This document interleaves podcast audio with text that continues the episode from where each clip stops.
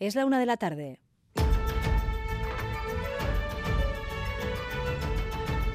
Crónica de Euskadi con María Cereceda.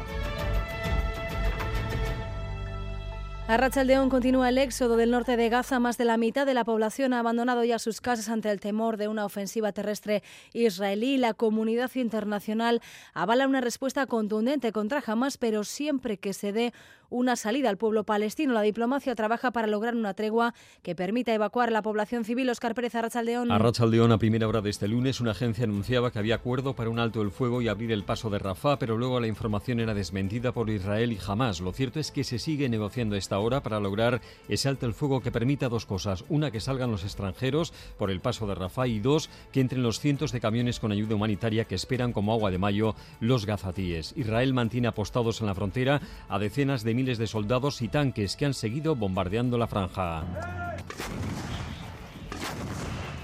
En el sur, cerca de Rafah, 18 personas han muerto después de que el ataque alcanzase una organización benéfica y un edificio residencial.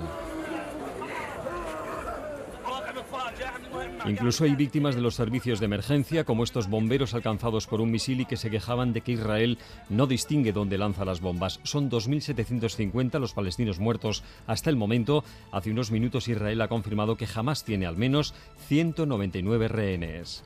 Esta es la última hora del conflicto entre Israel y Hamas. Enseguida estaremos sobre el terreno también con nuestros compañeros Miquel Ayestarán y Xavier Madariaga. Aquí hoy estamos hablando del proceso judicial que sigue a una denuncia por violencia machista les vamos a proteger tanto la chancha y nosotros en, los juzgados y que nuestra actuación hoy en los 15 juzgados que están trabajando evitará muchas agresiones y salvará y salvará vidas es eh, Aner Uriarte, juez decano de Bilbao, que ponía hoy en valor en Boulevard de Radio Euskadi esa primera denuncia que cada vez en más ocasiones llega del entorno de la víctima. El día a día de los juzgados especializados confirma lo que ya venimos sabiendo, que cada vez hay más casos. En el último trimestre han subido un 9,5%, más de 1.600 denuncias en solo tres meses. Hoy les estamos ofreciendo también los testimonios de los profesionales que trabajan en esos juzgados. En uno de Irún, lo que nos han contado no hace más que subrayar lo que dicen esos datos que las víctimas son también cada vez más jóvenes. Ana Fadrique es titular, juez titular del juzgado número 4 de Irún. Mila Holgado, directora de Bienestar Social de ese ayuntamiento guipuzcoano. Sí, sí. El aumento de auge de casos de entre adolescentes es, es notorio. Mujeres que acaban de comenzar prácticamente su vida en pareja, donde el tema de la edad lo corroboramos y lo constatamos mm, prácticamente eh, eh, todos los días.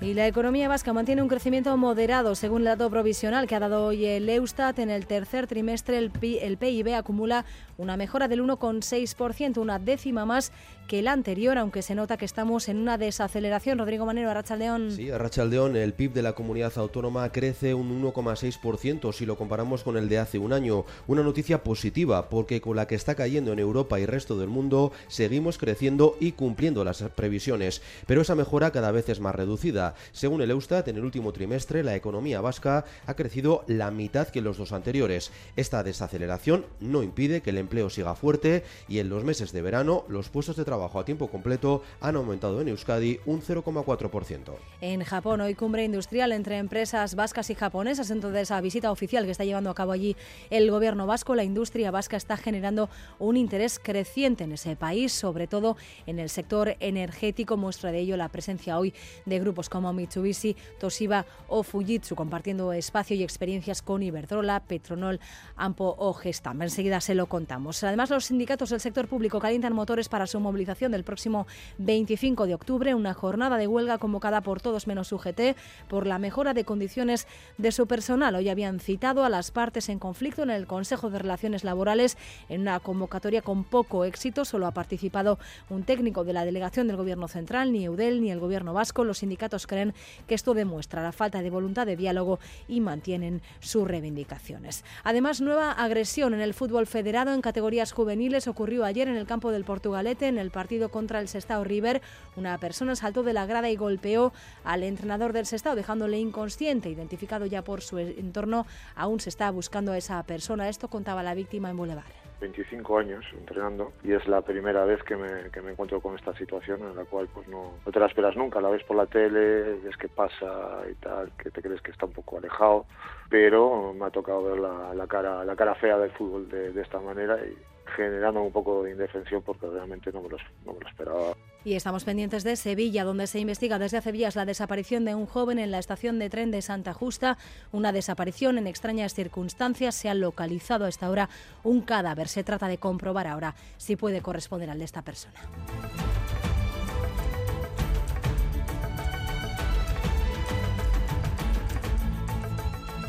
Y en el Gran Bilbao se va a poder recorrer en bici eléctrica de préstamo gracias a un nuevo servicio de la Diputación.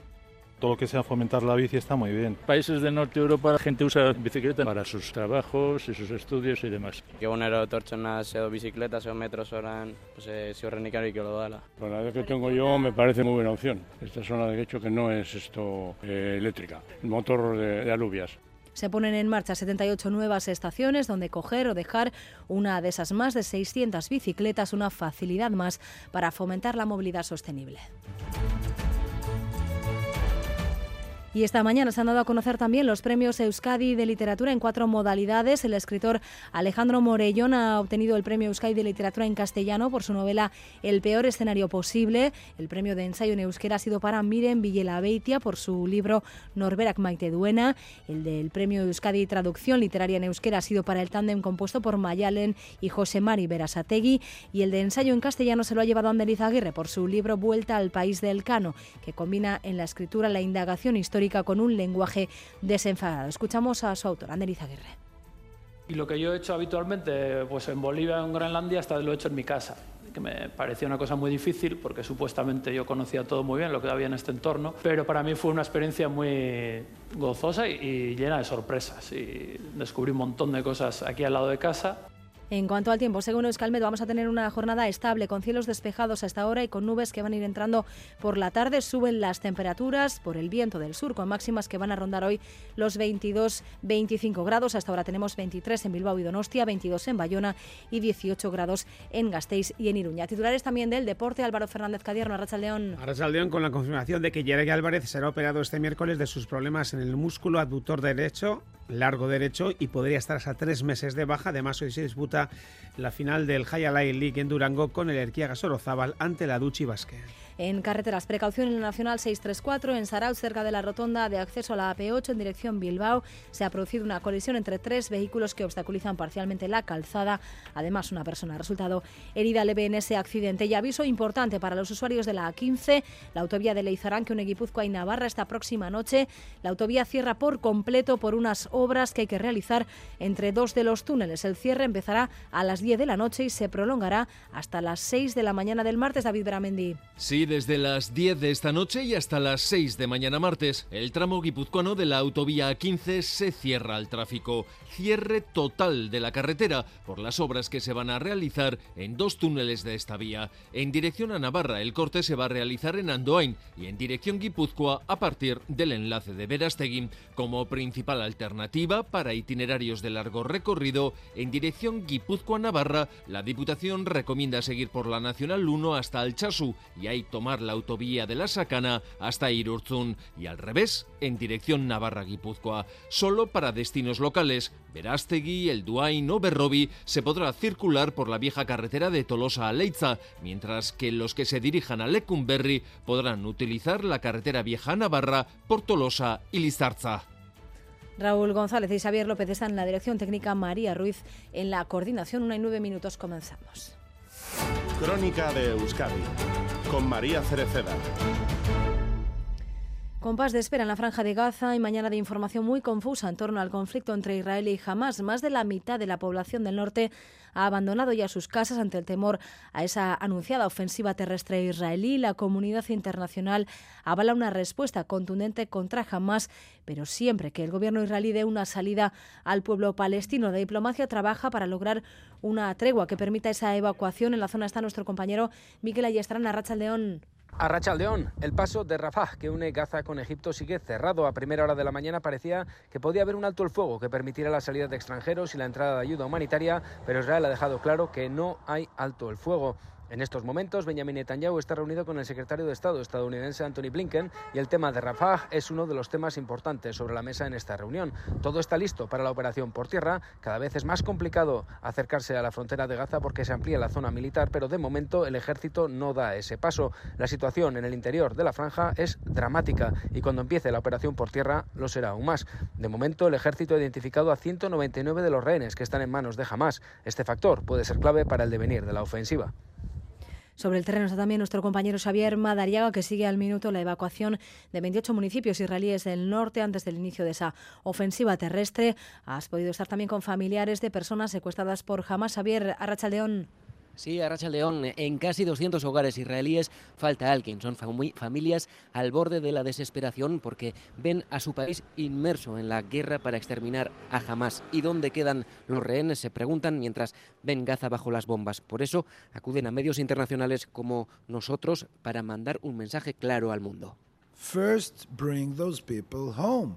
Before anything you do, bring the people home antes de hacer nada en Gaza, traed de vuelta a nuestra gente. Dicen, quieren que la comunidad internacional intervenga para liberar a sus seres queridos. Hemos estado con la familia de Sharona, 40 años. Estaba en el festival que se celebraba junto a la franja hasta que les sorprendió jamás. WhatsApp message, they are shooting at us and I'm hiding nos disparan, estoy escondida.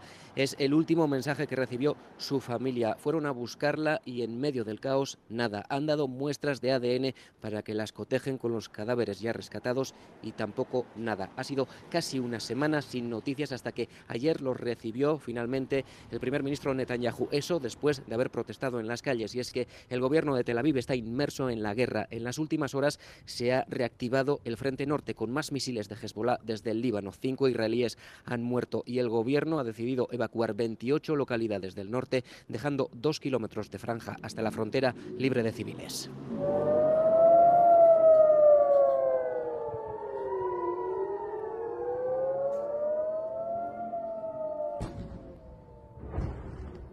Importantes esos mensajes de la comunidad internacional. También al gobierno israelí avalan una respuesta contundente contra Hamas, pero siempre que se dé una salida al pueblo palestino. Las últimas declaraciones del presidente del gobierno español, de Pedro Sánchez, que se encuentra en estos momentos en Albania, ha dicho que hay que buscar una vía pacífica para que frene esta escalada bélica. La solución pasa por el reconocimiento de los dos estados para que puedan coexistir.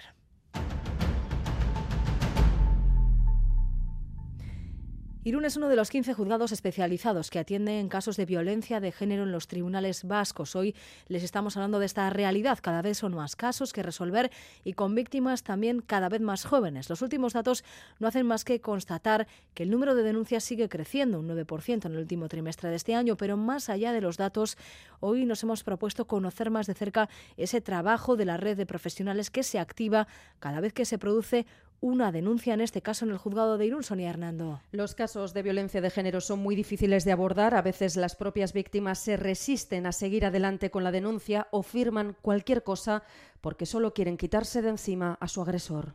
Sí, ocurre. De vez en cuando se retiran denuncias, se retiran acusaciones. Hay veces que la víctima también en una de las llamadas dice, no quiero seguir, quiero que me dejéis. Y hace relativamente poco acudió una mujer, me enseñó el convenio y era totalmente desproporcionado y ya se quedaba con las deudas y poco más. Eran la jueza titular Anne Fadrique, la archaña Yolanda Oviedo y la abogada de oficio Yana Puente adscritas al equipo de Irún. Aún en los casos flagrantes no se puede convencer a la víctima. Ningún hecho y por mucho que tú la veas que está con la cara abierta, que venga con un parte médico, que esté la abogada, eh, que se canse, que haya venido servicios sociales, porque es que una denuncia se puede demorar hasta tres y cuatro horas. Entonces, claro, tener que convencer a una persona que en ese momento ya no sabe ni cómo está es muy difícil y no la puedes convencer nunca. Aunque si hay pruebas, el proceso judicial sigue adelante de oficio. Los protocolos están mejorando, pero todavía la víctima tiene que prestar declaración como mínimo cuatro veces. Las denuncias llegan de todas partes, del entorno social cada vez más y también de profesionales como la médico de familia Alba Cristóbal. Las pacientes que vienen ¿no? pueden tener apoyos o no, pero muchas veces sí que nos lo expresan a nosotros eh, sin haberlo expresado a, a su entorno. ¿no? Todo el equipo implicado en este juzgado pide mayor coordinación para ser cada vez más eficaces.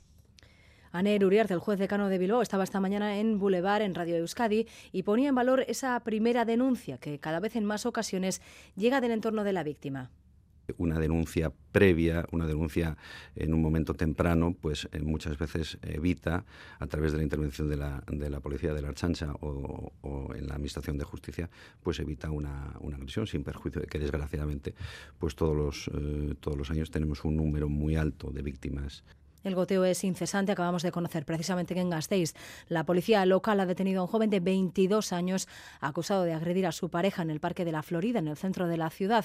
Ocurrió en la madrugada del jueves. Se ha dado a conocer hace unos minutos, como decimos. Un particular fue quien alertó a la policía de que un hombre estaba agrediendo a una mujer. Tras tomar declaración a ambos, él fue detenido por un delito de maltrato y de amenazas a su pareja sentimental. Crónica de Euskadi con María Cereceda. La economía vasca mantiene su crecimiento, un crecimiento moderado, según el dato provisional que ha dado hoy el Eustat en el tercer trimestre. El PIB acumula una mejora del 1,6%. Es una décima más que el anterior, pero se nota que estamos en una desaceleración, Rodrigo Manero. Sí, el Producto Interior Bruto de Euskadi acumula hasta septiembre un crecimiento del 1,6% interanual. Esto es una décima más que en junio, así que se puede hablar de una evolución positiva, porque aunque es moderado, sigue habiendo crecimiento y va ligeramente al alza en un contexto mundial de muchas incertidumbres. Pero la foto no es tan positiva si nos fijamos en la evolución de un trimestre a otro. En este último solo se ha mejorado dos décimas, la mitad que los dos anteriores. Así que es evidente que estamos en medio de una ralentización. Un frenazo que se ha notado mucho en las exportaciones de la industria, pero que en todo caso casi no afecta al empleo. De julio a septiembre, los puestos de trabajo a tiempo completo han aumentado en Euskadi un 0,4%. El Eustat, que dará los datos definitivos en un mes, asegura que el comportamiento de los sectores productivos ha sido desigual, pero que la tendencia es positiva. Misma interpretación que hace el gobierno vasco, que prevé para todo el año un crecimiento del 1,7. Lo que ya sabemos es que este será menor a la media del Estado. El gobierno central ha elevado sus previsiones para este ejercicio en tres décimas hasta el 2,4%, si bien recorta las del que viene casi en la misma proporción hasta el 2%. En Japón, hoy cumbre industrial entre empresas vascas y japonesas dentro de la visita oficial que está llevando a cabo allí el gobierno vasco. La industria vasca está generando un interés creciente en Japón, sobre todo en el sector energético, y muestra de ello es la presencia hoy de grupos como Mitsubishi, Toshiba o Fujitsu, compartiendo espacio y experiencias con Iberdrola, Petronol, Petronor, Ampo y Gestamp, entre otros muchos. En la apertura del evento, el Endacari ha presentado a Euskadi como un país de gente con palabra, enviado especial a Japón y Manuel Mantero, la Rachaldeón. Vaya, Rachaldeón, un país de palabra serio y confiable. Es el mensaje del Endacari ante una treintena de empresas japonesas que Euskadi es un buen socio. Somos un país serio, de personas serias y trabajadoras, que dice y hace, personas de palabra. Un país pequeño en dimensión, grande en alianzas, objetivos y ambición. Y el gobierno de Japón ha recogido el guante. El viceministro de Economía ha asegurado que quieren estrechar relaciones con Euskadi porque sus empresas cuentan con un nivel tecnológico alto. Un ejemplo de esto es la empresa RK, presente hoy en el evento y sus tornillos inteligentes. Tecnología inédita en Japón. Ainhoa Larrañaga es responsable comercial. Y va lento, pero con, con pasos firmes. ¿no? Entonces estamos a punto de cerrar ya un acuerdo para que ellos puedan explotar aquí esta tecnología. Se trata de una tecnología que se utiliza en la eólica marina, sector con muchas posibilidades de entrar en Japón porque es un buen momento, lo dice José Ignacio Ormaeche, director del Clúster Vasco de la Energía. El despliegue importante todavía hasta el año 2027-2030 no va a ocurrir y eso hace posible que las empresas de Euskadi puedan encontrar aquí potencial. Y ha añadido que si antes en Japón conocían unas pocas empresas vascas sueltas, ahora comienzan a percibir toda una cultura industrial parecida a la suya, que hoy se ha descrito como Innovation Land, tierra de innovación. Los sindicatos del sector público calientan aquí motores para su movilización el próximo 25 de octubre, una jornada de huelga convocada por todos menos por UGT por la mejora de las condiciones de su personal. Hoy habían citado a las partes en conflicto en el Consejo de Relaciones Laborales en una convocatoria que ha tenido poco éxito. Solo han participado por la otra parte un técnico de la delegación del Gobierno Central, ni Eudel, ni el Gobierno vasco, ni las diputaciones. Los sindicatos creen que esto demuestra falta de voluntad de diálogo y mantienen sus reivindicaciones. Xavi Segovia, León. Sí, Arrachaldeón, saludos desde el Consejo de Relaciones Laborales, donde ELA, LAB, Comisiones Obreras, Estela, SATSE y SK han convocado a todas las administraciones públicas, pero tan solo ha acudido un representante del Gobierno Central, una reunión que acaba de terminar. Unas ausencias que han sido muy criticadas por los convocantes. Desde ELA no comprenden que las administraciones públicas digan estar dispuestas al diálogo y también a la negociación y no acudan a estos encuentros. Igor Izaguirre, responsable de los servicios públicos de ELA, cree que hay una dejación de sus competencias. Se nos pide diálogo, se nos manifiesta que hay voluntad de diálogo. Y ese diálogo, ¿dónde están? No se ve, porque no vienen a las reuniones. Entonces, nos parece que hablar de diálogo y luego no acudir a las reuniones, pues son contraproducentes. Y las excusas, entre comillas, técnicas o formales, demuestran que no hay voluntad real de negociación, que las instituciones hacen dejación de sus competencias y que no tienen voluntad real de hablar de las cuestiones que afectan al sector público y a sus eh, trabajadoras y trabajadores. Desde el sindicato LAB recuerdan que hay voluntad por su parte de hablar, pero no condicionado por las leyes estatales. Entre las demandas que ponen encima de la mesa citan tres esenciales. John Analtuve. Estamos hablando de las consolidaciones, de la estabilización del empleo público, estamos hablando de trabajar contra las privatizaciones, estamos hablando de recuperar una capacidad adquisitiva perdida durante los últimos 15 años. Comisiones Obreras califica de triste todas estas ausencias, lo que dice lo poco que las administraciones vascas van a hacer por sus trabajadores y que no van a hacer tampoco nada para mejorar esta situación. Críticas que llegan a escasos días de la huelga del sector público del próximo día 25 de octubre, a la que están llamados más de 100.000 trabajadores. Sí, novedades, por tanto, en esa convocatoria en el Consejo de Relaciones Laborales. En ese mismo foro, hace cuatro años, sindicatos y patronal de la educación concertada alcanzaron un acuerdo con presencia de representantes del Departamento de Educación que puso fin a casi tres cursos con huelgas intermitentes por un nuevo convenio.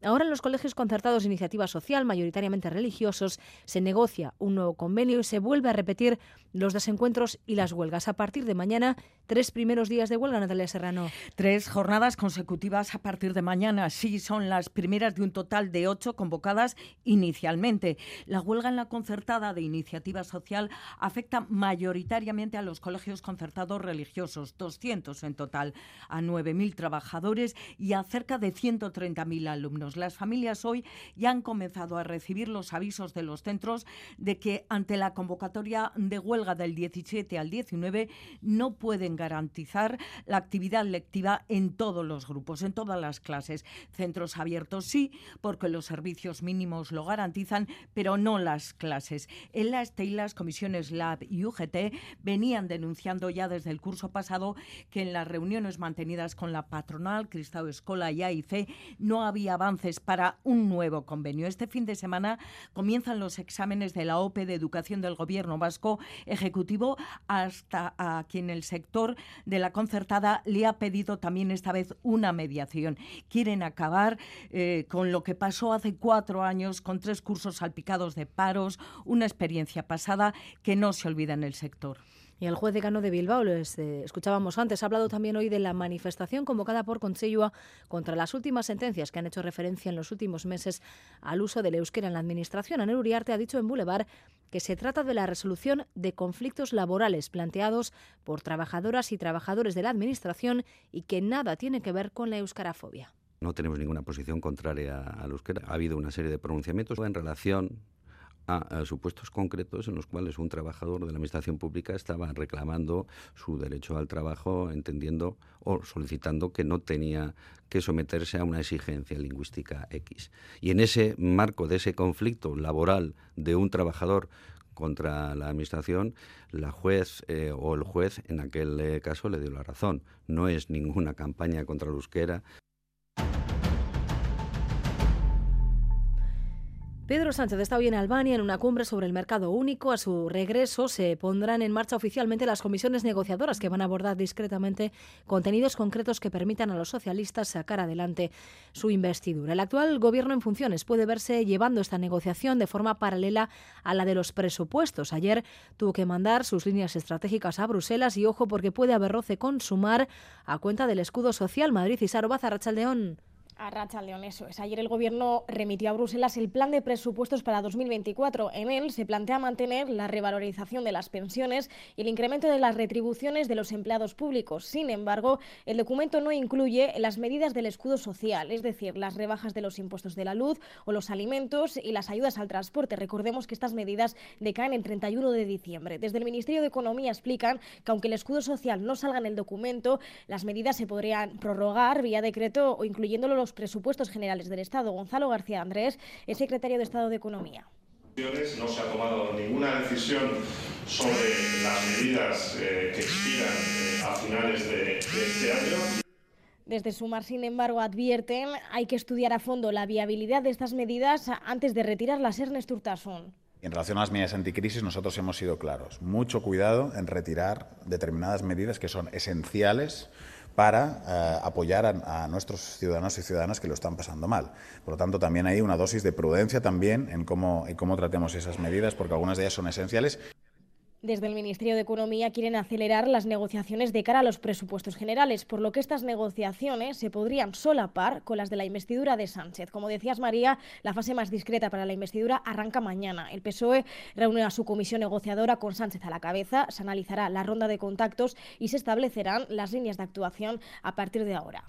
Gracias, Isaro. Sobre las reclamaciones del independentismo catalán para negociar esa investidura de Pedro Sánchez, la Generalitat ha aprobado este mediodía su propuesta para un referéndum. En una reunión excepcional presidida por Pere Aragonés, que comparece a esta hora, el gobierno catalán asume la propuesta de un grupo de expertos que detalla el ejercicio de la autodeterminación. En ese plan se asume que el conjunto del Estado español vote si accede o no a la independencia de Cataluña. Fermín Alberdi. Sí, el gobierno catalán propone consultas compartidas, dando voz también y es la novedad a toda la ciudadanía española. Los modelos propuestos van desde aprobar en ambos ámbitos un proceso de reforma constitucional y luego refrendarlo en las urnas hasta negociaciones bilaterales con una propuesta final directa de independencia, votada tanto en Cataluña como en España, con la desconexión detalle a detalle clarificada previamente por ambos parlamentos. Nada de unilateralidad, dice el informe de estos expertos que ha asumido el gobierno que preside Pera Aragonés, que comparece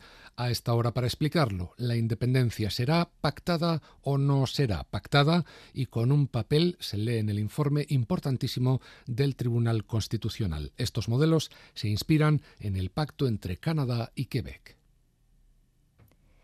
La ronda de negociaciones con Sánchez dejaba la semana pasada una foto inédita, la del presidente en funciones y candidato a la reelección, reunido con los portavoces de H. Bildu en el Congreso. Y entrevistado en Euskadi Ratia, el coordinador general de H. Bildu, Arnaldo Tegui, ha puesto en valor esa fotografía que les sitúa, decía, en otra fase política, aunque unos y otros no lo quieran.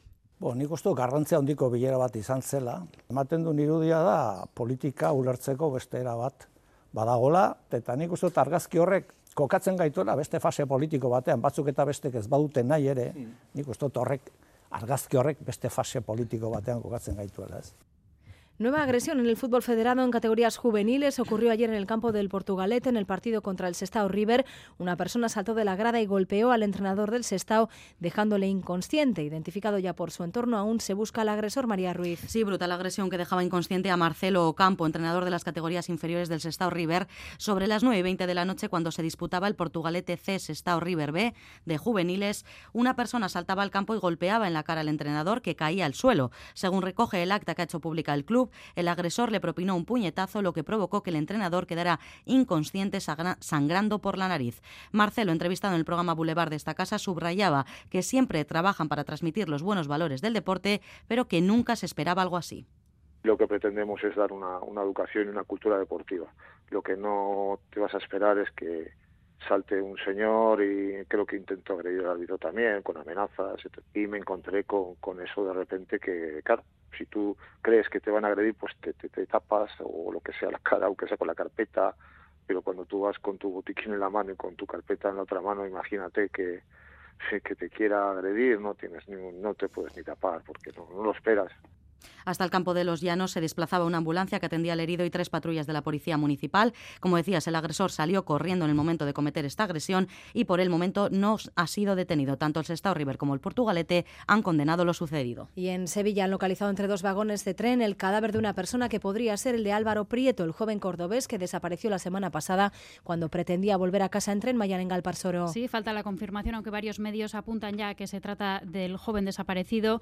Esta mañana, durante una conexión en directo, una cámara de televisión ha grabado de forma accidental la imagen de un cuerpo entre los dos vagones en movimiento que coincide con la descripción dada por la familia. Álvaro Prieto es un joven cordobés de 18 años que desapareció la semana pasada. Tras pasar una noche de fiesta en Sevilla, se dirigió a la estación de Santa Justa con la intención de coger un tren a Córdoba, pero no pudo hacerlo al quedarse sin batería en el móvil, es decir, sin ticket digital ni dinero para comprar otro. Sin noticias de él desde entonces, ayer la UME rastreó las inmediaciones de la estación con perros sin encontrar nada. La policía trabaja ahora en la identificación, como decimos, del joven encontrado entre dos vagones y si corresponde al joven desaparecido. Es la una y media de la tarde. Seguimos en Crónica de Euskadi.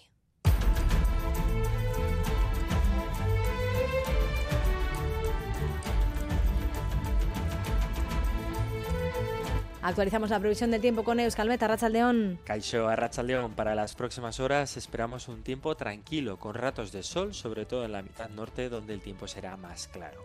En el centro y sur de Álava y Navarra tendremos más nubosidad, pero sin grandes consecuencias. El viento va a soplar del sur y esto va a ayudar a que las temperaturas sean templadas de hasta 24-26 grados en la mitad norte. Además, mañana martes el viento sur va a arreciar y va a soplar con bastante intensidad, sobre todo hacia el final del día con rachas muy fuertes. Esto va a hacer que suban aún más las temperaturas en la vertiente cantábrica hasta alcanzar los 27-28 grados en muchas zonas y rozando incluso los 30 en algún punto. Por lo demás, en el cielo veremos intervalos nubosos, podrían dejar algunas gotas de forma puntual, pero en general el tiempo seguirá seco el martes. En carretera seguimos recomendando precaución en la N634 en Saraut, cerca de la rotonda de acceso a la AP8 en dirección Bilbao.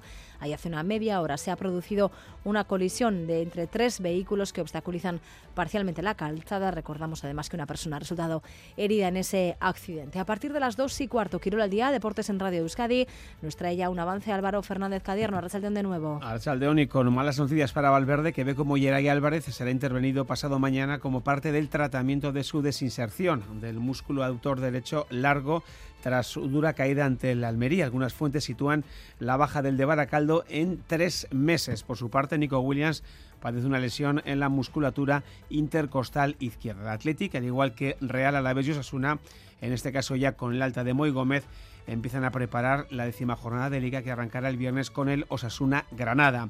En segunda, empate de Leibar que le mete en playoff y sonrojante derrota de la Morevieta. Los armeros empataban en casa uno ante el Huesca rompiendo esa espectacular racha de cinco victorias consecutivas. Eso es lo negativo porque lo positivo es que el equipo sigue sumando y por primera vez de la temporada está ya en playoff Echeverría. Esto es muy largo, ¿no? Sabemos de, dónde venimos, lo que, lo que nos ha costado eh, salir de ahí abajo y, bueno, y sabemos que, esto es, es, muy largo. Eh, pero bueno, me gusta lo que veo, a pesar de no ganar en casa contra un equipo que, que estaba en, descenso, pero que sabemos que, todos los equipos eh, de esta categoría son equipos duros. Mucho peor lleva el asunto a la Morevieta, que haya 6 a 0 en Butarque frente al Leganés, enlazando ya cinco encuentros sin vencer. Su técnico, Aritz Mujica, quiere hacer borrón y cuenta nueva. Yo he sido futbolista, eh, pues estos partidos pasan, ¿no? Que pues en un día que bueno no te salen las cosas, al rival le sale todo, eh, te meten 6-0, eh, hay que mirar para adelante. O sea, son tres puntos. Es verdad que el que te metan 6 es duro, pero hay que mirar para adelante. Y esto es fútbol y solo hemos perdido tres puntos. En fútbol internacional, España ya está clasificada para la Euro de Alemania 2024 tras ganar anoche 0-1 a Noruega con Unai Simón y Lenormand titulares y con minutos para Mikel Oyarzábal, Sancet y David García.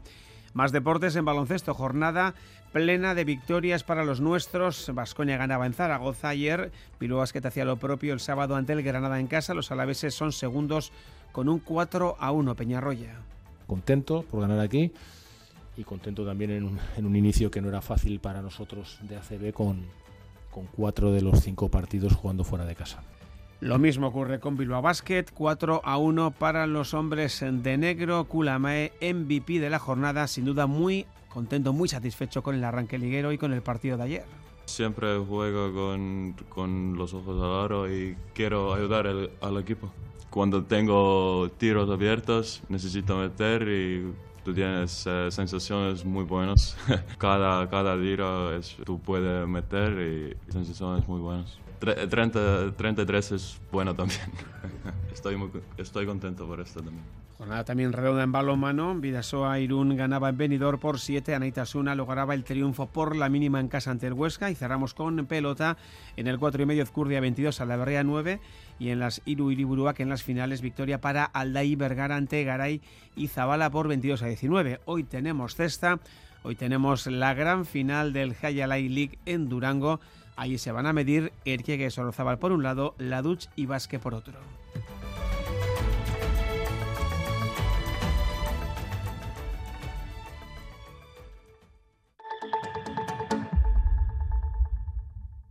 Oye, ¿has visto qué bonito es el nuevo Rasca Platinum de la 11? ¿Bonito? Creo que te quedas corto. Yo diría que con ese color negro y plateado y esas líneas tan estilizadas es simplemente espectacular. Vamos, que da pena rascarlo. Es verdad, da pena. Pena, cuando te enteres de que el nuevo Rasca Platinum tiene tres juegos muy divertidos y un premio de hasta un millón de euros, ya no te va a dar tanta pena. Nuevo Rasca Platinum de la 11. Qué bonito es. Sí, te toca. A todos los que jugáis a la 11, bien jugado. Juega responsablemente y solo si eres mayor de edad. Este martes en Boulevard, Idoya Mendía, la vicelendacari y consejera de Trabajo y Empleo del Gobierno Vasco, a las ocho y media en Radio Euskadi y ETV2. Una y 36 minutos casi de la tarde. Seguimos en esta crónica de Euskadi. Información para ustedes hasta las dos y cuarto.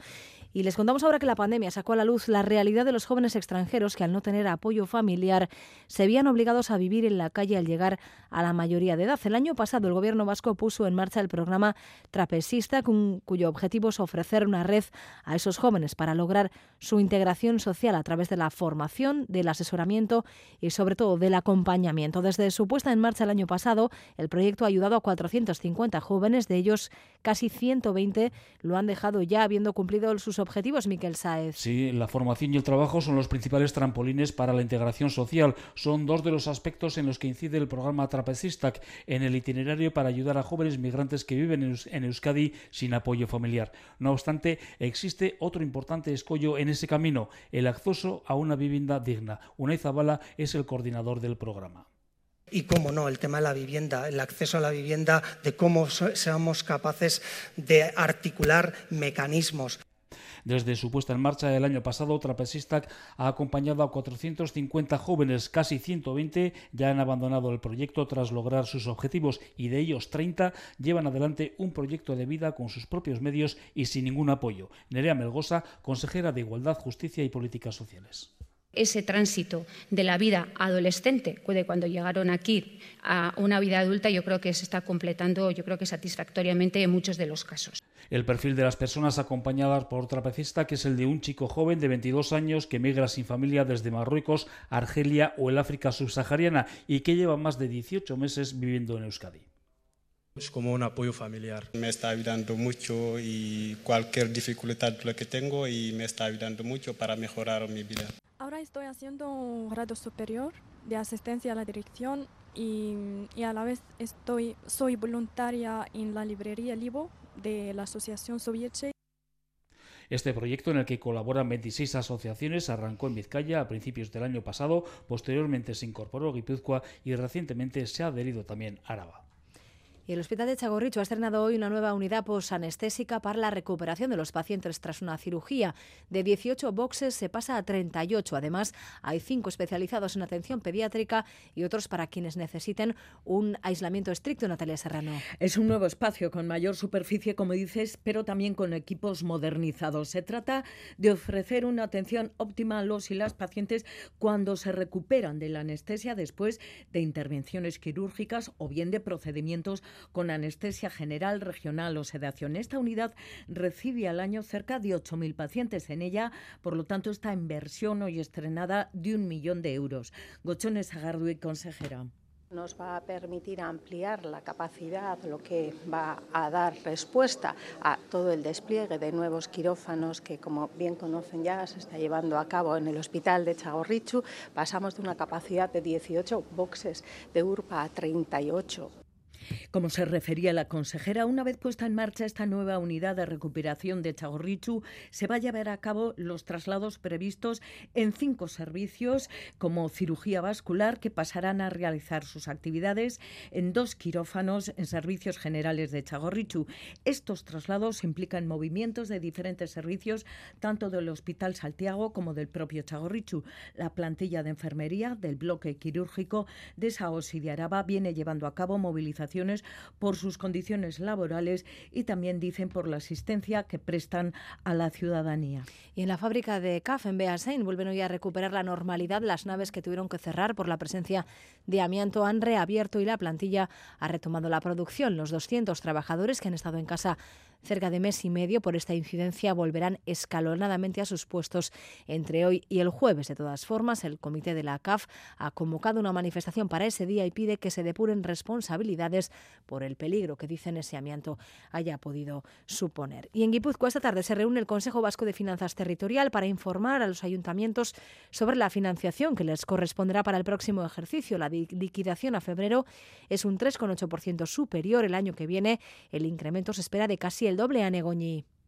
Los buenos datos de recaudación se van a ver reflejados en el Fondo Foral de Financiación Municipal, que este año contará con un 3,8% más que el año pasado para distribuir entre los distintos municipios del territorio. El diputado de Hacienda y Finanzas ha adelantado además que si la recaudación sigue siendo positiva, en 2024 ese incremento destinado a los municipios ascendería al 6,7%.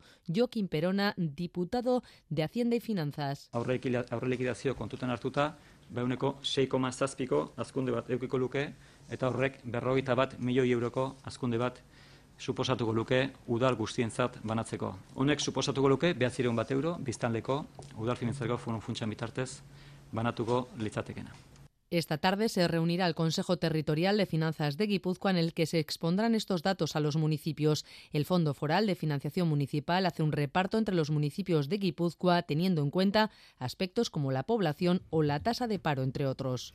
Y los servicios de préstamo de bicicletas eléctricas que prestan ayuntamientos como el de Bilbao o el de Guecho se extienden al Gran Bilbao. La Diputación Vizcaína ha puesto en marcha un nuevo servicio que va a permitir moverse de forma sostenible entre nueve municipios. 650 bicicletas que se podrán coger o devolver en 78 estaciones distintas, Irene Barañano. Desde hoy, Baracaldo, Verango, Bilbao, Erandio, Guecho, Leyoa, Portugalete, Santurci y Sestao están conectadas mediante la red Vizca y Bici.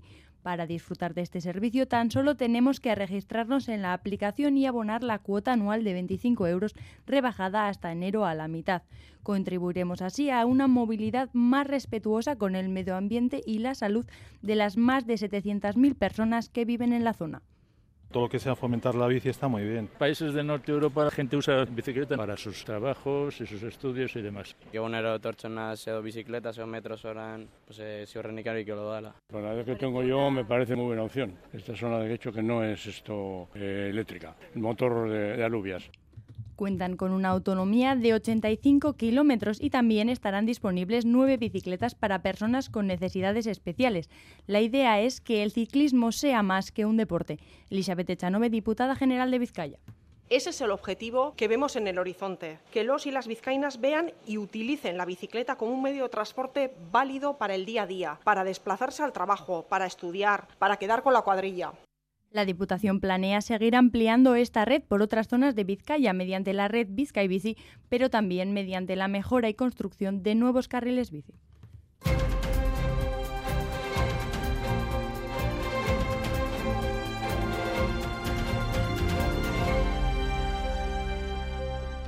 La situación en Gaza e Israel sigue marcando la atención en la actualidad internacional, también en Europa. En las últimas horas, los 27 han conseguido fijar una postura común y la propia presidenta de la Comisión ha aclarado su postura. Oscar Pérez, Arrachaldeón. Arrachaldeón, Úrsula von der Leyen había sido muy crítica y dura con Hamas, había respaldado el derecho de Israel a defenderse, pero no le había puesto límites. Eso ha cambiado esta pasada noche. ¿Qué ha dicho la presidenta de la Comisión Europea, Bruselas, Amaya Portugal, Arrachaldeón? A Rachaldeón fue ayer en Tirana cuando por fin la presidenta de la Comisión, Ursula von der Leyen, dijo las palabras que muchos echaban en falta en su discurso de apoyo a Israel.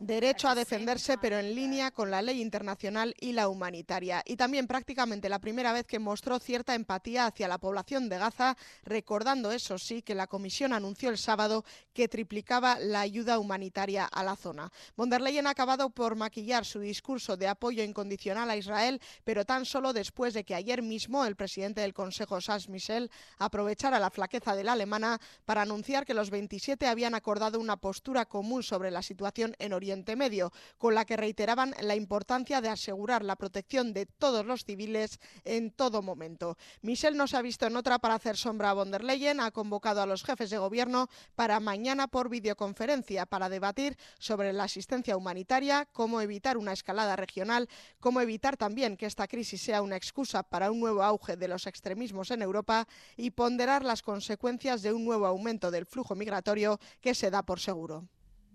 Amaya, Portugal, informando desde Bruselas, la guerra abierta entre Israel y Hamas está sacudiendo sobre todo a Francia. Allí han prohibido la bandera y las manifestaciones de apoyo a Palestina. Esta mañana han desalojado un liceo por un aviso de bomba, Oscar. Se ha ocurrido en la localidad de Arras, en el norte del país, donde hace tres días murió además apuñalado un profesor. El desalojo muestra la cierta psicosis que se ha abierto a ese lado de la muga por el temor a posibles atentados. Corresponsal en París, Iñaki Esnal, Arracha León. A Rachaldeón, decenas de alumnos estaban recibiendo atención psicológica tras el ataque del pasado viernes cuando los han evacuado por una alerta de bomba. Más tarde, los artificieros han confirmado que no han encontrado ningún explosivo. Francia vuelve a estar en alerta máxima por atentado. Este fin de semana hemos visto evacuaciones en el Museo del Louvre, en el Palacio de Versalles y en la estación de tren París-Lyon tras falsas alertas. Y todo ello muestra la auténtica tensión que vive el país. Este mediodía ha habido una nueva reunión de seguridad en el Elíseo. Expulsion systématique de tout étranger qui sont en effet considérés comme dangereux par les services de renseignement. Bajo las órdenes del presidente Macron, el ministro del Interior, Gerald Darmanin, ya ha anunciado que quieren expulsar a extranjeros considerados peligrosos. El joven de 20 años de nacionalidad rusa que el viernes mató a un profesor en Arras estaba fichado por radicalismo. El hombre sigue detenido y al parecer se mantiene en silencio. A las 2 de la tarde, en unos minutos, en los colegios de toda Francia se harán minutos de silencio en honor a Dominique Bernard, el profesor asesinado. Precisamente hoy se cumplen tres años del asesinato yihadista de Samuel Paty, profesor de historia. La seguridad en los colegios franceses será reforzada según el gobierno, aunque todavía se desconoce cómo lo harán. Iñaki Esnal, desde París, otra guerra que sigue abierta, pero que ha pasado a un segundo plano. En la última semana es la de Ucrania. Las dos partes siguen con los combates mientras se anuncia una reunión importante en los próximos días. Sí, el ministro de Exteriores ruso ha anunciado que los presidentes ruso y chino se van a reunir mañana o pasado mañana en Pekín. El objetivo es hablar de la cooperación económica entre ambos países, que ambos mandatarios han apostado por reforzar, pero es inevitable también que Xi Jinping y Vladimir Putin hablen de la guerra de Ucrania y también de la de Israel y Hamas. Ahora, Lavrov está ahora mismo en China. El miércoles viajará además a Corea, uno de los aliados de Moscú de los que quiere recibir armas y munición. Otro punto de Europa al que estar atentos es Polonia. Las elecciones celebradas ayer apuntan a un cambio de gobierno si el escrutinio cumple con lo que han dicho los sondeos a pie de urna. En Polonia todo el mundo da por buenos los datos de esas encuestas que apuntan a que la oposición puede echar del gobierno al partido Ley y Justicia de Kaczynski y Morawiecki. El escrutinio todavía continúa. Vámonos a Varsovia a conocer la última hora enviada especial a Neira Zabal, Racha León. Arracha León, el recuento de votos va muy lento aquí en Polonia, pero con el 40% de los votos escrutados parece bastante claro que el partido ultraconservador Ley y Justicia no podrá revalidar el poder porque no le dan los números para formar una coalición con el partido de extrema derecha Confederación. De todas maneras, el partido ultraconservador no da la batalla por perdida.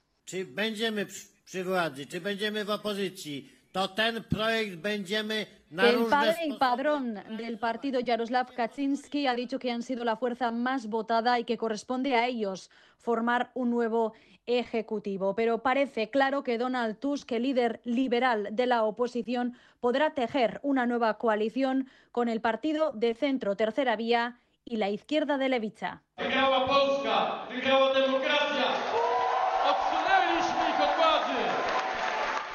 Donald Tusk se ha mostrado victorioso, emocionado. Ha dicho que en estas elecciones ha ganado Polonia ha ganado la democracia y que nunca ha estado tan contento de quedar segundo. Según los primeros análisis en los medios polacos, el voto femenino, el voto de las mujeres ha sido fundamental para la alta, participación y también para este cambio de ciclo en Polonia. Otra cita electoral de interés en las últimas horas se sitúa en Ecuador, en la segunda vuelta de las presidenciales, donde ha perdido el correísmo, Oscar. Sí, es la segunda derrota consecutiva de los seguidores de Rafael Correa, recordamos, exiliado actualmente en Bélgica, así que se le complica a él y a su movimiento volver al poder en los próximos años. Y eso que en febrero pasado la mayoría de sus candidatos habían ganado en las elecciones municipales. Ahora se las prometían muy felices, pero finalmente no ha sido así. A su candidata Luisa González le ha ganado un recién llegado con solo dos años de experiencia en el Parlamento. Mañana empezamos a trabajar para reconstruir un país que ha sido gravemente golpeado por la violencia, por la corrupción y por el odio. Desde mañana empieza a trabajar Daniel Novoa, su nuevo presidente de la República. Muchas gracias. La candidata correísta Luisa González, por su parte, ha reconocido la derrota y se ha mostrado dispuesta a colaborar con el nuevo presidente. Cuente con nuestros votos en la Asamblea para las reformas legales, para la seguridad, para salud, para educación, para lo que necesite, siempre y cuando no sea privatizar nuestros recursos y precarizar. Novo ha conseguido el 52% de los votos, González el 48%. A sus 35 años se va a convertir en el presidente más joven de toda la historia de Ecuador. Su padre, un millonario ecuatoriano, lo intentó cinco veces sin lograrlo. Él lo ha logrado a la primera. Él estará en el cargo durante los 18 meses que le restaban de mandato a Guillermo Lasso. Luego volverán a convocarse en Ecuador nuevas elecciones.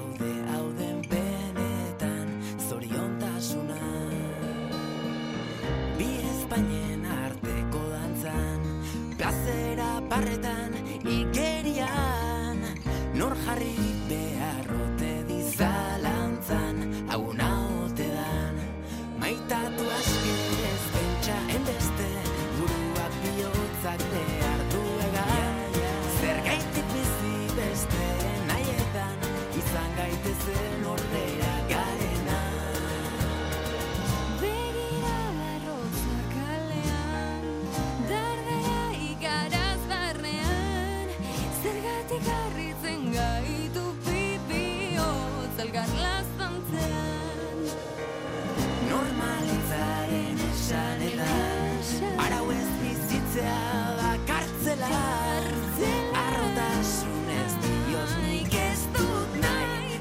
Arrancamos este espacio de la cultura con Galder Pérez, Arrachaldeón, A Rachaldeón María. con Norbera Garena, la nueva canción de Julen Alonso. Sí, lo cierto es que, bueno, eh, con Julen estamos acostumbrados a los sonidos de la triqui, pero ahora llega con este tema que se abre a nuevos campos, nuevos sonidos, más caribeños, si quieres, incluso más rumberos. Esta canción es un grito en favor de la liberación sexual y el respeto a todas las opciones. Julen cuenta que cuando pasea con su pareja siente ansiedad por la homofobia que ha sufrido. Un tema en el que colabora, por cierto, Dana Herriaño.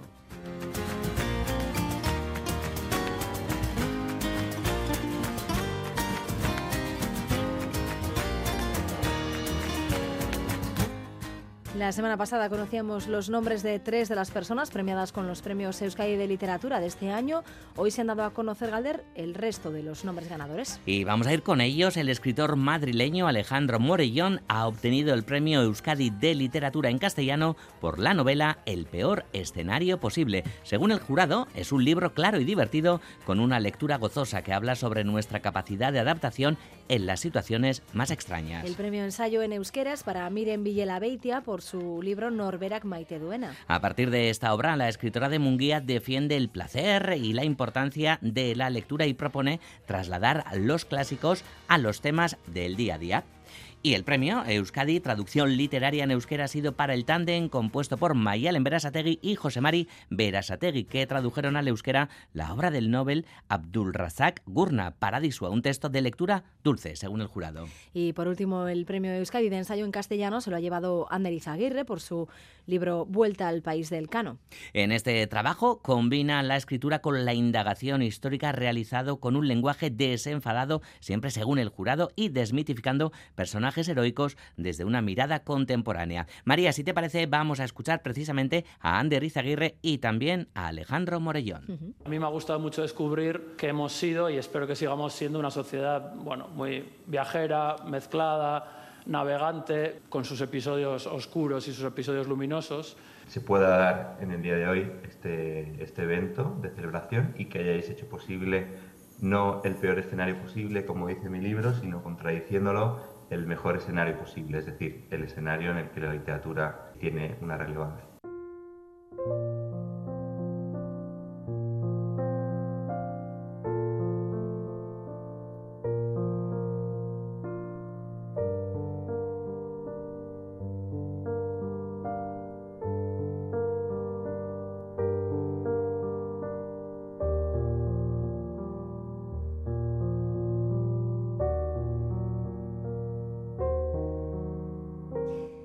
Hoy comienza la vigésima octava edición de eh, Cinema Cumeac Gara, la muestra de cine dirigido por mujeres de Bilbao que va a tener lugar hasta final de mes. Sí, Cinema Cumeagará se suma este año al 150 aniversario del nacimiento de la cineasta francesa Alice Guy, en la primera cineasta de la historia y autora de la primera obra de ficción. Si los Lumière son considerados los padres del cine, pues ella sería la madre. Ana Gutiérrez, directora de Cinema Cumeagará.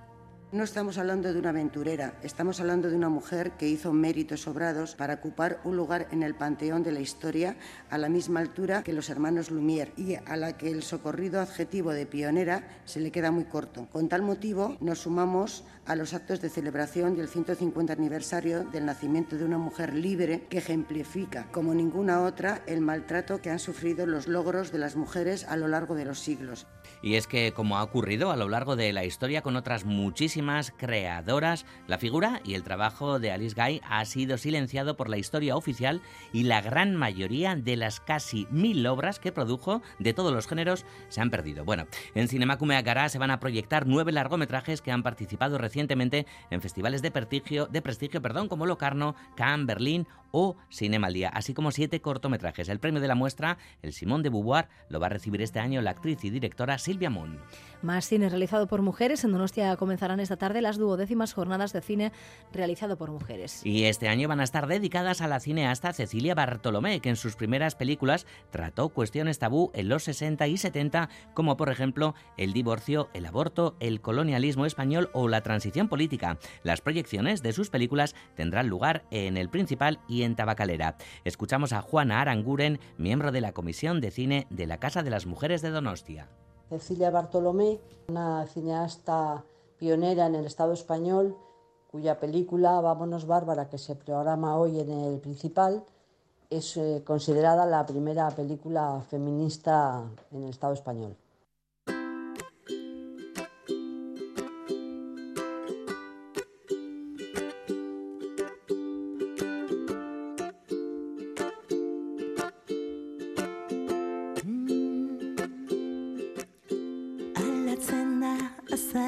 cold.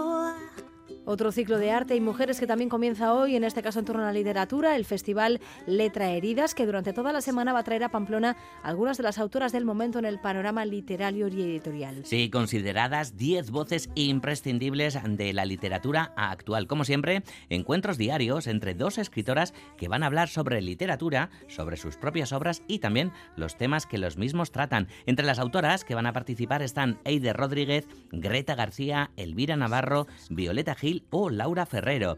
Este será el quinto aniversario de Letra Heridas y según Nerea Marariaga, cofundadora del festival, lo van a celebrar con la certeza de haber hecho un buen trabajo hasta ahora.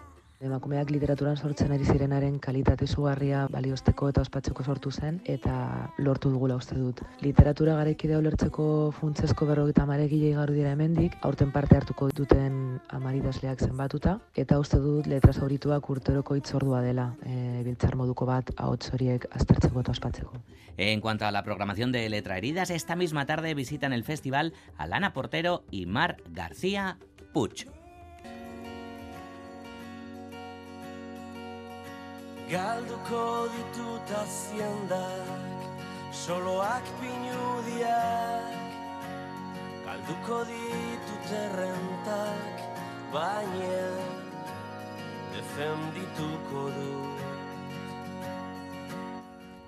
Y Gabriel Aresti hubiera cumplido 90 años el pasado 14 de octubre. Hoy se celebra en Bilbao el Bilbao Gabriel Aresti Eguna. Sí, el ayuntamiento ha entregado este mediodía los premios literarios Gabriel Aresti, un certamen que recoge cada año multitud de cuentos y además esta tarde el poeta Íñigo Astiz y el músico Eñaute Lorrieta, a quien estamos escuchando, van a protagonizar un recital poético musicado en Videbarrieta, tomando no como no como eje la poesía de Aresti. Va a haber muchas sorpresas, interpretaciones de, de nuevas canciones y también van a trasladar algunas de las creaciones más conocidas de Aresti y también pequeñas joyas. Esto es lo que nos han prometido y nos van a contar esta tarde en cultura.eus con este Gabriel Aresti Eguna. Pues más a partir de las 3 en Cultura.eus. Geruarte Galder. Geruarte María.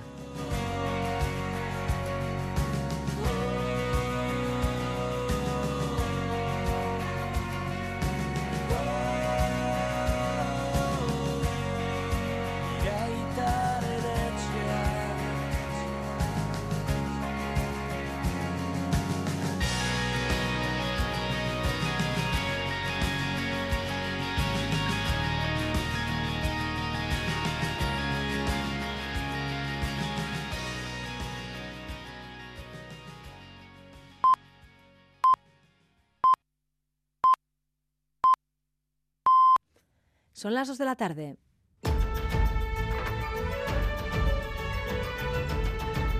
Crónica de Euskadi con María Cereceda. Gracias por elegir un día más Radio Euskadi y Radio Vitoria para informarse en los próximos 15 minutos. Vamos a tratar de condensar para ustedes lo principal de esta jornada y empezamos en Oriente Próximo porque continúa el éxodo en el norte de Gaza. Más de la mitad de la población ha abandonado ya sus casas ante el temor a esa anunciada ofensiva terrestre israelí, siguiendo esa evacuación para la que la diplomacia trabaja en una tregua. Está nuestro compañero Xavier Madariaga en la zona Racha León. A Rachaldeón Bay continúan los esfuerzos diplomáticos sí, en la región para parar la masacre en Gaza, a la que Israel sigue sin dar un respiro, mientras las tropas siguen esperando luz verde para entrar en Gaza con toda la artillería pesada. Los ojos a esta hora están puestos en Blinken, el secretario de Estado norteamericano, que se reúne con el primer ministro Netanyahu. Y las conversaciones podrían saltar todavía de nivel porque medios israelíes ya especulan con que Joe Biden, el presidente norteamericano, visite la zona el miércoles que viene, en dos días. Eso mientras Israel activa también sus tropas en el norte. Hezbollah desde el Líbano no deja de lanzar cohetes y hoy el Estado judío ya cuenta cinco muertos. Por eso se han evacuado 28 localidades eh, eh, del norte y a los civiles los están llevando a hostales públicos. Así se ha dejado libre de civiles dos kilómetros de franja en la frontera norte de Israel. Inmerso en la guerra, a Netanyahu los familiares de los rehenes le recuerdan que lo primero son sus seres queridos. First, bring those people home. Before anything you do, bring the people home. Radio Euskadi ha estado con la familia de Sharona, 40 años, en- está entre los 199 israelíes secuestrados por Hamas. Escuchábamos esa posibilidad de que Joe Biden viaje, hasta Israel. El mensaje de la comunidad internacional es claro, avalan una respuesta contundente contra Hamas, pero siempre que se dé una salida al pueblo palestino.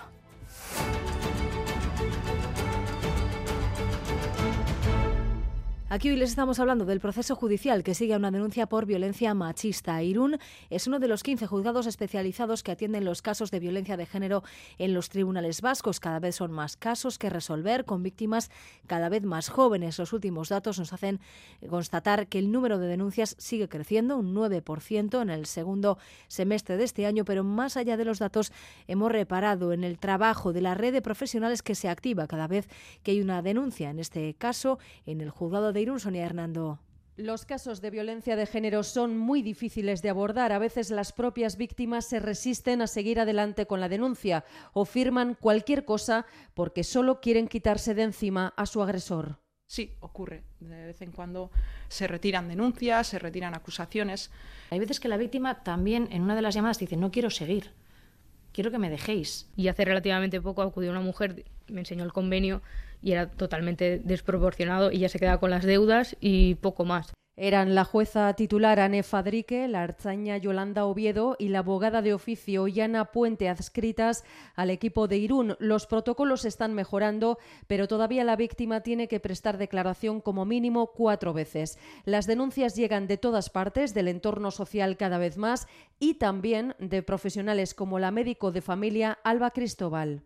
Las pacientes que vienen ¿no? pueden tener apoyos o no, pero muchas veces sí que nos lo expresan a nosotros eh, sin haberlo expresado a, a su entorno. ¿no? Todo el equipo implicado en este juzgado pide mayor coordinación para ser cada vez más eficaces y más medios, sobre todo en la atención a los menores que acuden con sus madres a comisarías o a los propios juzgados. Los sucesos son un goteo incesante. Conocíamos hace solo unos minutos que en Gasteiz la policía local ha detenido a un joven de 22 años acusado de agredir a su pareja en el Parque de la Florida, en el centro de la ciudad. Y nos vamos hasta ahora hasta Sevilla, donde el cadáver localizado esta mañana entre dos vagones en la estación de Santa Justa parece ser finalmente el de Álvaro Prieto, el joven cordobés que había desaparecido el pasado 12 de octubre mañana en Galparsoro. Sí, la policía ya lo habría confirmado y hasta ahora el tren está detenido y hay efectivos de homicidios trabajando en el terreno. Esta mañana, durante una conexión en directo, una cámara de televisión ha grabado de forma accidental la imagen de un cuerpo entre dos vagones en movimiento que coincide con la descripción dada por la familia. Álvaro Prieto es un joven cordobés de 18 años que desapareció la semana pasada.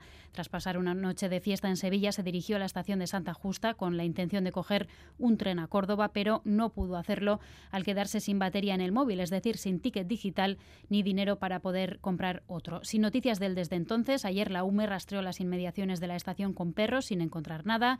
Como decimos, la policía habría confirmado ya que el cadáver hallado esta mañana es el del joven desaparecido. Noticias de última hora. Aquí también hoy hemos tenido noticia de una nueva agresión en un campo de fútbol. Un entrenador de las categorías inferiores del Sestao River acabó ayer inconsciente tras un fuerte golpe por parte de un aficionado después del partido Portugal ETC Sestao River B, un partido de juveniles. Al parecer, el presunto agresor saltó al campo y le propinó a Marcelo Ocampo, el entrenador, un puñetazo en la cara que le dejó inconsciente y sangrando por la nariz. Fue atendido allí mismo. El agresor, aunque está identificado por su entorno, todavía no ha sido detenido. Logró huir.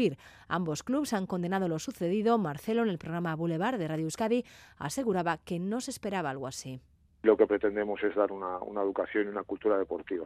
Lo que no te vas a esperar es que salte un señor y creo que intentó agredir al árbitro también, con amenazas, y me encontré con, con eso de repente que, claro, si tú crees que te van a agredir, pues te, te, te tapas o lo que sea la cara, aunque sea con la carpeta, pero cuando tú vas con tu botiquín en la mano y con tu carpeta en la otra mano, imagínate que, que te quiera agredir, no tienes ni, no te puedes ni tapar porque no, no lo esperas.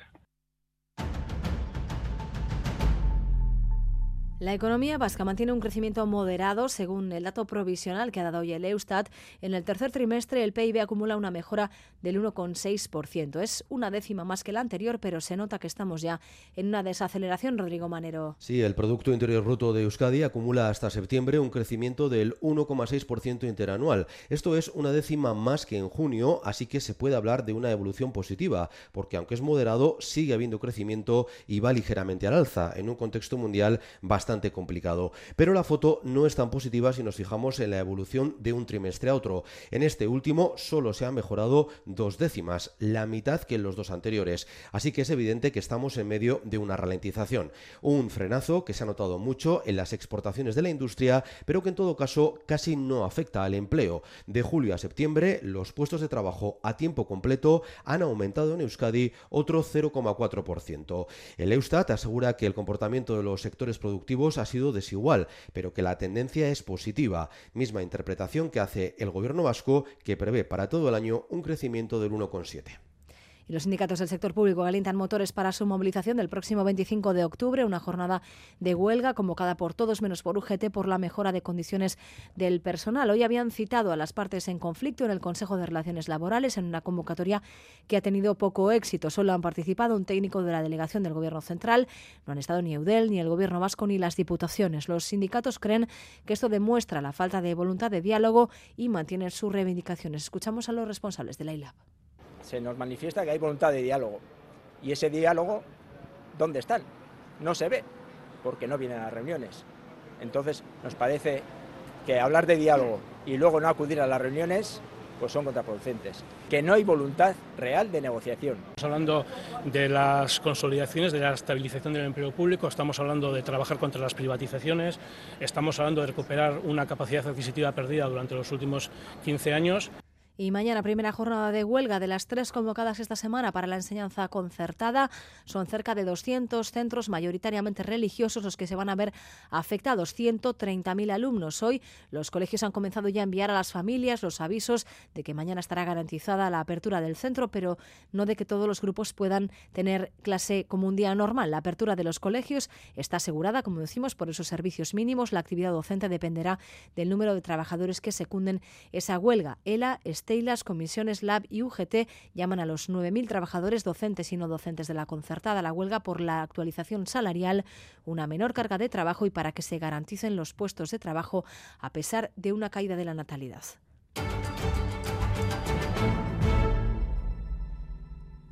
Pedro Sánchez está hoy en Albania en una cumbre sobre el mercado único. A su regreso se pondrá en marcha oficialmente las comisiones negociadoras que van a abordar ya discretamente contenidos concretos que permitan a los socialistas sacar adelante su investidura. El actual gobierno en funciones puede verse llevando esta negociación de forma paralela a la de los presupuestos. Ayer tuvo que enviar ya las líneas principales a Bruselas y ojo que puede haber ya roce con Sumar a cuenta del escudo social Madrid y Sarba Zarrachaldeón.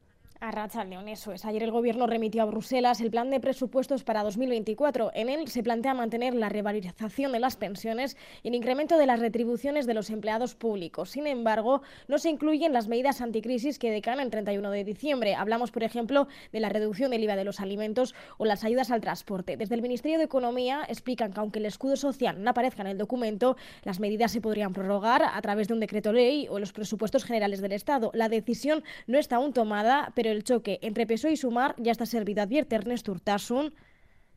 Mucho cuidado en retirar determinadas medidas que son esenciales para eh, apoyar a nuestros ciudadanos y ciudadanas que lo están pasando mal.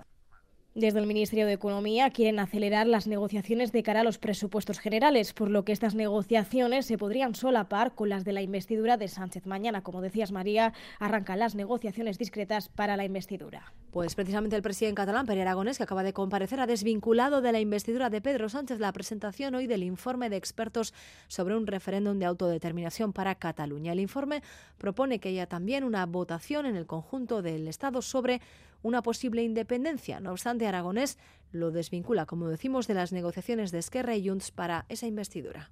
Cada àmbit és l'àmbit que és. Respecte a la possible investidura eh, d'un nou president del govern espanyol, les condicions ja han estat posades sobre la taula per part dels partits. Avui no hi ha condicions noves amb aquest informe.